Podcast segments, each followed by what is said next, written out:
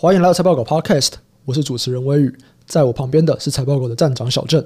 Hello，大家好，欢迎来到财报狗台股美股提款机的单元。在这个单元里，我们会从产业的角度去介绍台股供应链高联动的美股巨头，让你认识更多值得关注的美股标的。我们可以透过研究台股投资美股，也可以透过研究美股投资台股。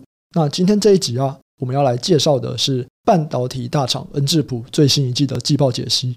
或许有一些听众对这间公司有点陌生哦。恩智浦这间公司，它是位于荷兰的半导体大厂，然后在纳斯达克有上市，代号是 NXPI。这间公司啊，主要是做 MCU，占公司营收的三十四趴。那它在车用 MCU 的市占率更是高达二十六趴哦。公司的类比晶片在全球是第六大，车用半导体是第二大，所以它是一间半导体的巨头之一。那为什么台股投资人要了解恩智浦呢？主要是因为啊。车用的 MCU 缺货，就是目前全球汽车生产瓶颈的关键。也就是说，恩智浦的产能状况，其实它就是在影响着全球汽车供应链的重大的影响。这样，所以如果是关心台股的汽车 OEM 零组件投资人啊，就应该去关心恩智浦。再来，台股的 MCU 族群与欧美日的巨头都有联动关系，因为主要就是当恩智浦这些巨头啊，如果他们产能不足，那产能就会外溢到台股的 MCU 厂商。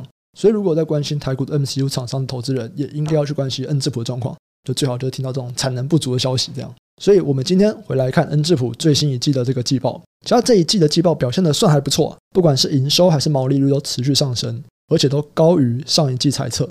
那营收啊，比上一季成长了三点二趴，表现高于上一季猜测。然后 non-GAAP 毛利率跟 non-GAAP 的营业利益率都符合猜测的范围上缘。那这边其实有个蛮有趣的事情啊，因为其实我们之前有聊过，说他可能要去担心这个成本上升的问题嘛，不管是上游的晶圆代工，或者是原料的成本，现在都明显的上涨。诶，那为什么恩智浦这一季它的毛利率不减，反而还可以增加？其实公司对这个毛利率上升的观点，往往都是要法说会逐字稿里面，在法人的问答，其实有时候公司感觉会说比较更多的资讯，法人也是很关心这个问题嘛，因为目前。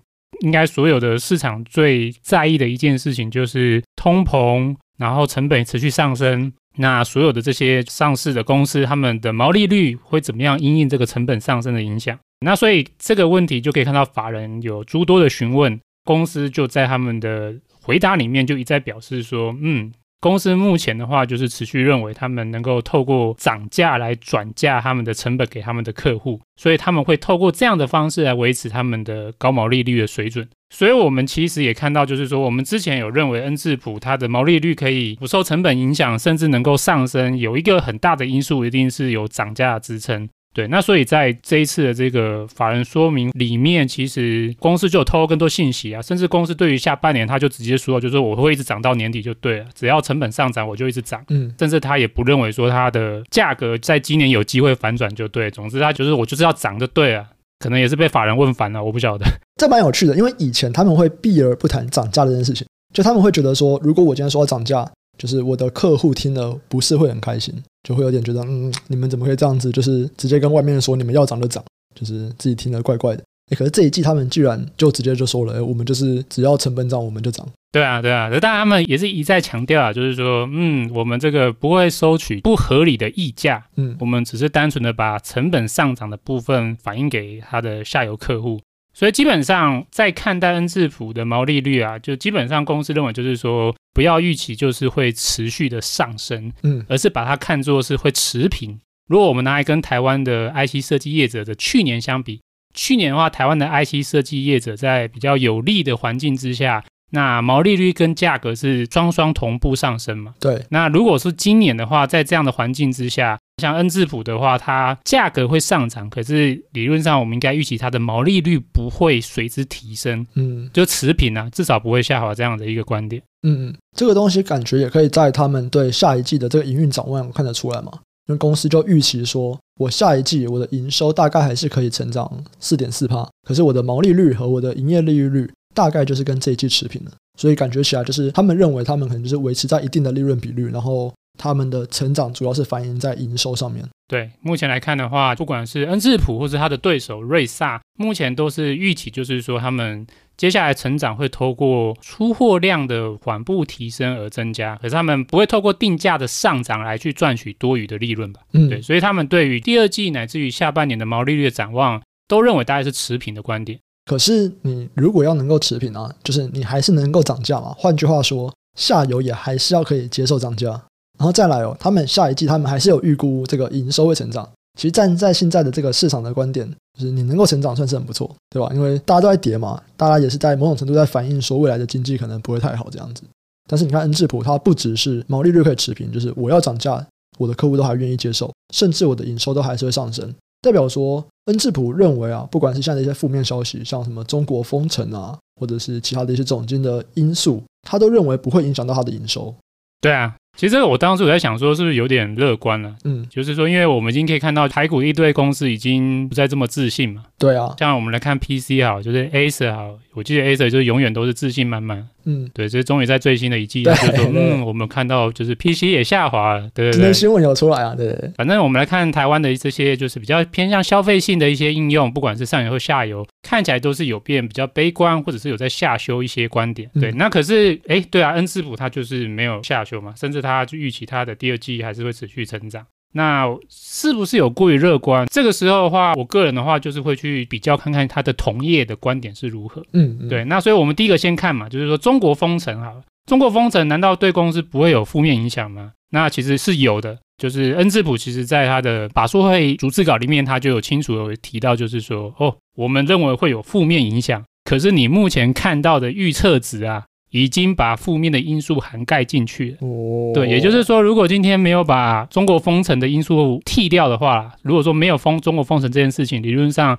是应该可以再成长更多的。对，所以目前的这个季成长四趴已经是扣除掉中国封城的一些负面因素。那这个大概公司有提到，就是说他们大概是抓中国封城对于它全年呢、啊，从第二季、第三季、第四季的话，它大概抓可能会影响差不多是数千万美元的范围。这样来看，其实是差不多低个位数的营收负面影响。那这个其实我觉得并不是一个很高的影响数值啊，就低个位数。那这样子是不是公司有点乐观呢？我就去参考一下同业嘛。那同业的话，比较像意法半导体或者是安森美。安森美的话，不是 N C U 大厂，可是它在功率或者是车用的市场，它也是呃一个大厂。然后或者是看它的同业瑞萨，那其实他们对于这个中国封城的因素啊，都有提出观点，对，他们也都是认为就是对营收影响是低个位数。对，所以我初步认为就是说，公司这样的考量应该第一个至少就跟同业是一致的，它并没有说相对于整个行业都过于乐观。嗯，那当然第二个话就是说，还有个因素，我觉得公司这样预期也是合理啊，就是说公司其实它在第一季啊，就是有一个负面因素是它的天津的后段封测工厂是停工的，大概影响差不多两周，也是因为疫情的关系停工。对啊，对啊，对啊，就是在第一季的话，那个时候上海没有爆发，是现在中国一些零星的城市，那那个时候天津。有受到封城的影响。Oh, OK，他目前看到就是说，这个天津已经在第一季的季底就已经完全复工了，所以第二季一定会正常运行。嗯、这个因素考量下来，一前一后的话，那第二季至少在天津厂的产出一定会比第一季高，所以这是第一个。对，对那第二个的话就是大家最关心的是上海封城嘛。那如果从公司的观点呢，其实他们已经看到他们三分之二的客户大概已经恢复正常的运行。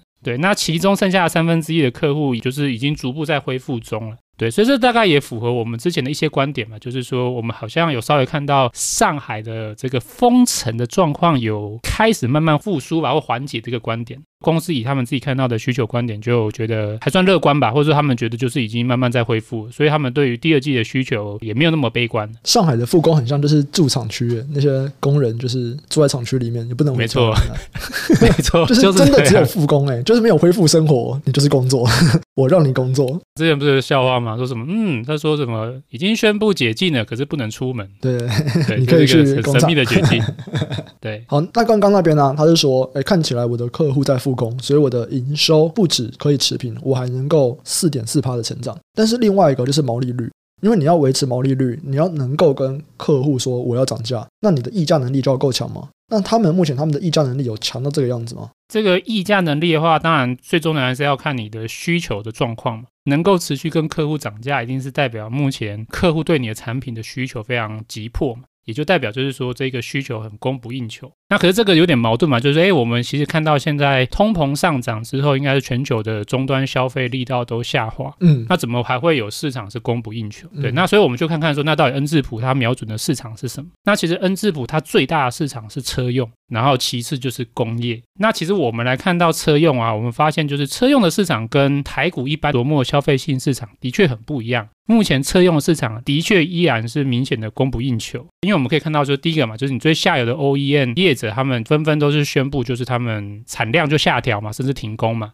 可他们产量下滑或停工，不是因为需求不好，是因为他们拿不到供应组件，就他就做不出车子了。嗯，对，所以他们现在状况应该是，我只要一拿到组件，我马上就可以去生产我的车子。可是我就是困在就是组件不足，所以这是第一个，就是为什么下游停工。哎，可是对于上游依然供不应求，主要就是因为他们现在不是没有需求，而是组件很缺乏。那如果再看到存货啊，一般我们可以看到存货端嘛，像近期大家比较担心，就是说，哎，看到很多就是消费性的 IC 的终端库存已经慢慢在累积增加了。可是如果看到像恩智浦揭露啊，他们自己在通路的存货的周转天数大概就只有一点五个月。如果以公司之前他们预期他们正常的水准呢、啊，应该是要二点五个月。所以至少还有一个月的差距是不足的。公司也他就直接就是很自信的讲，他预期就是到今年年底为止啊，这个都不可能回到二点五个月，这是公司很自信的一个观点。那当然我们要看说，那公司的这样的观点到底是不是过于乐观？所以我也一样就是来比较一下那同业的观点呢。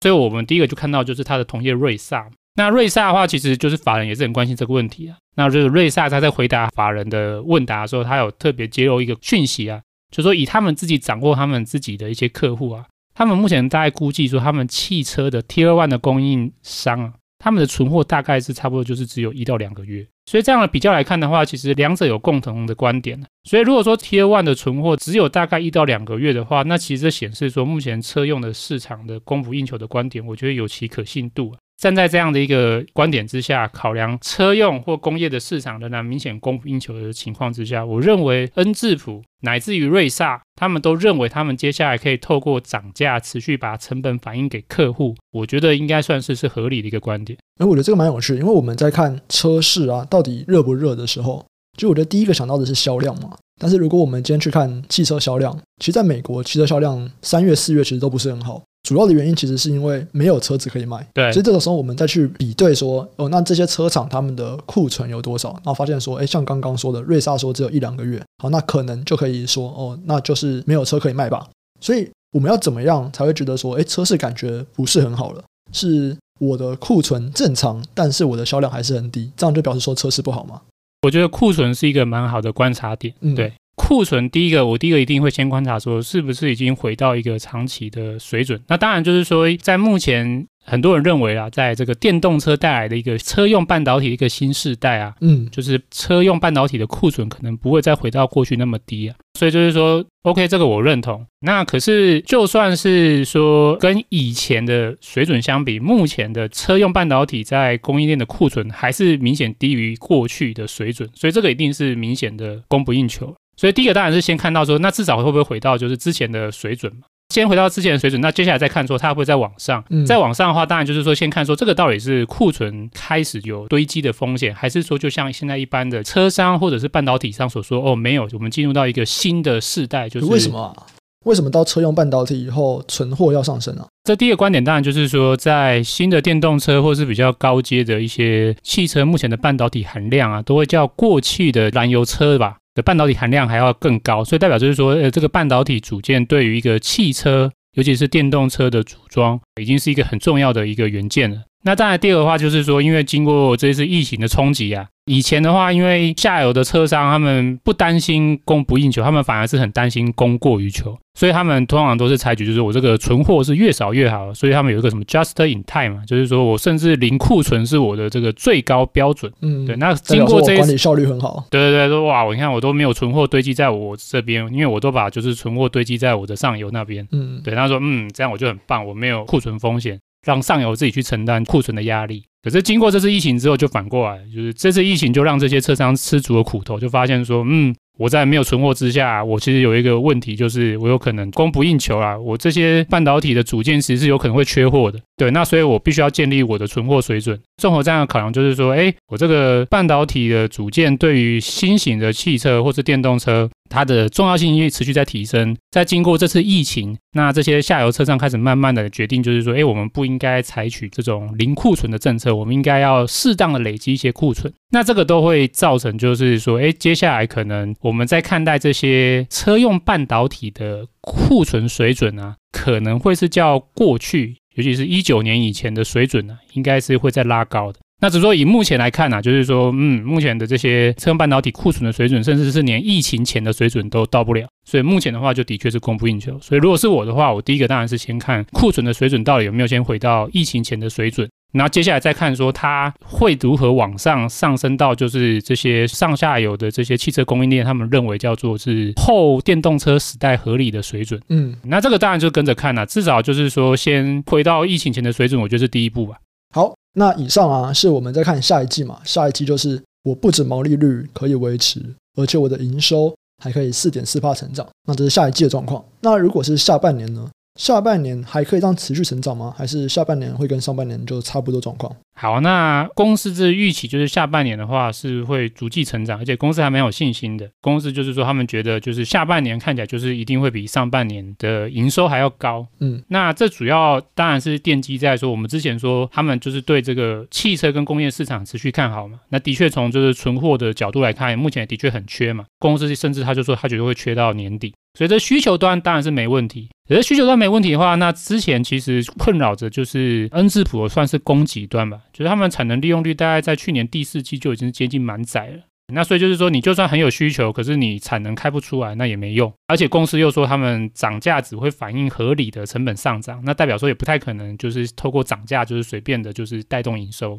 所以这样来看的话，就是说下半年要成长的话。另外一个面向就是它的销量能不能再持续推升？那公司目前是预期台湾的这些代工厂伙伴的新产能在下半年就会释出了，所以这个就可以让恩智浦的销量在下半年进一步推升。所以台厂这边助攻，没错没错。所以我们看到同业瑞萨其实也是同样的观点。同样的，瑞萨也是认为，就是说，哎，他们预期就是下半年会逐季成长的一个原因，就是这些外包代工的产能会在增加。嗯，那而且就是瑞萨有一个点跟恩智浦比较不同，是瑞萨它比较积极的在扩充自由产能。对对，对，它从去年开始就已经在做这件事情，所以它今年的话，在自由产能的成长会比恩智浦再更多一点。所以瑞萨目前也是预期说，它的自由产能在下半年也会有更多。自有产能加上代工产能的提升，都可以带给他有更多的销量。嗯，那不管如何，就是说两者的观点大概一致啊，就是说他们认为就是在下半年他们的产能的部分可以拿到更多，再加上价格不会往下掉，然后终端的车用工业的需求又很好，所以他们都认为就是下半年应该他们的营收是可以逐季上升。好，那接下来啊，我们就来看看同业的展望。我们在一开始就有提到嘛，其实像恩智浦或瑞萨这种欧美的 MCU 大厂。当他们产能不足的时候，他们订单会外溢给台股的厂商，或者像恩智浦刚刚他就有去外包给台厂做代工，所以我们就会从恩智浦这个状况，我们来推看看，诶，那台股的 MCU 怎么样？我们先来看一下台股，其实 MCU 之前都有提过，是比较在做消费性的 MCU。那在这一季啊，不管是盛群还是松汉或者是九旗，其实他们的整个毛利率都会下滑。盛群它毛利率已经下滑了零点五个百分比。那松汉第一季毛利率下滑四点四趴，九旗更是下滑了六点八二趴，而且这个东西还是在台币贬值哦。台币贬值其实对毛利率来说是上升的嘛，因为他们是收美金的，所以就算台币贬值啊，他们毛利率仍然是下滑。那这个也是我们从去年第四季开始，我们就一直在提嘛，台股是在做消费性的。那如果消费性的电子表现不好，他们毛利率都会受到一些影响。哎，可是我们现在来看看，如果是今年的下半年呢、啊？刚刚恩智浦有说嘛，他说，哎，下半年我一些台湾的代工厂都会有一些新的产能开出来。那这样子的话，对台湾的这些 MCU 厂商来说，他们下半年表现可以比较好吗？应该就是不好吧？一样不好吗？为什么？对啊，因为你看嘛，你看恩智浦感觉吃香喝辣哎。恩智浦说，哎，我可以对我的客户，我可以再涨价没问题，只要成本涨，我对我的客户我就涨。然后我的需求，哎，需求也不错，我有更多产能的需求，然后我就说，哎，那我产能不够，我就请台湾的代工厂帮我做。哎，这样听起来，台湾代工厂应该要可以跟恩智浦一起吃香喝辣啊。你说台湾的代工厂是不是？还是你说的是台湾的，就是 NCU 厂？哦，这两个不一样，是不是？对啊，对啊，对啊，对啊，这两个不一样。你说如果是代工厂，就是属于像联电嘛，或者是世界先进，嗯、或者是台积电。嗯，对啊。哦，所以他们是真的还不错。他们当然不错啊，因为基本上。我想应该没有人会怀疑，就是晶圆代工厂今年的业绩啊。嗯，大家目前在关注，已经关注到是你明年二零二三年到底好不好？嗯、哦，大家对于台积电或是联电或是世界先进或力积电好，嗯，其实大家都已经不是在谈论说你今年好不好，大家都在看就是说你明年你会不会觉得供过于求？好，那如果是台湾的 MCU 厂呢？现在看起来恩智浦它还是有一点点供不应求的状况嘛，对不对？所以它才会再请台湾的代工厂来帮忙，或者是瑞萨。还是会请其他的厂商来帮忙，还是有点供不应求啊。那台湾这边呢？台湾的 MCU 的消费的这个厂商，难道他们就是业绩不会再成长了吗？业绩的话，我觉得是有可能会再成长，因为这个业绩能够再成长的话，当然就像刚才说，就是整体的环境还是比较偏向稍微供不应求嘛。嗯。可是我们要知道，就是说这个之前其实在去年是最为紧缺的，去年是真正最供不应求。对，因为去年的话，就是不管是恩智浦或瑞萨。或是英飞凌好了，就是他们的 N C U 的产能都受到那个什么风灾嘛，或是火灾的影响。嗯，那个时候才是真正最供不应求。所以其实目前的状况应该是比较像是说，从去年的第一季、第二季到现在开始，其实是供不应求的状况已经逐渐的解决了。所以首先第一个是说，去年下半年开始，不管是英飞凌啊、瑞萨、恩智浦啊，他们自己的产能都慢慢回升了。那再来第二事情，我们可以看到就是说，如果从今年下半年开始啊，甚至他们可以从代工厂拿到更多的产能。代表说这个供不应求其实是逐步在解决，所以如果我们来看 NCU，我们刚才是不是有说嘛，就是台股的 NCU 厂商有一个受惠的方式是说，这些大厂很供不应求，所以他们的产能可能就是释出嘛，就是我供不应求，那我就把一些低阶的单就只好放弃，就委外，或是说就是我现在没办法做，那可能就是说转单给台股。可是我们从刚才讲就已经知道，就是这个最供不应求就是去年上半年，然后。再接下来的话，这个供不应求是逐步缓解，所以这逐步缓解之下，反而对于就台股的 NCU 厂商能够受惠这种转单的趋势或是机会，算是慢慢慢慢慢慢应该会减少。嗯，所以这第一个观点就是说，如果说下半年代工厂的产能逐步增加。理论上，恩智浦啊，或者是瑞萨啊，他们的自己的这个产品的产能就更充足，哦、那他们可能就是转单的这一个急迫性，可能就不会像去年这么紧张了。嗯，所以这是第一个观点。那第二个观点的话，当然就是说，毕竟就是瑞萨跟恩智浦，他们主要的市场是车用和工业嘛，嗯，他们也仅止于说是对车用跟工业的需求端的展望非常好。可是如果是在消费性端呢、啊，其实像瑞萨他就有提到说，嗯，他也是觉得已经有看到一些比较没有那么好的现象了。像瑞萨他有表示说，他的存货端呢、啊，他如果唯一看到他觉得他需要特别去控制的，就是属于 PC Mobile 的消费性的库存。他们觉得在第二季开始就会有累积增加的风险。对，那如果这样的话，就是代表说消费性的需求就是不好。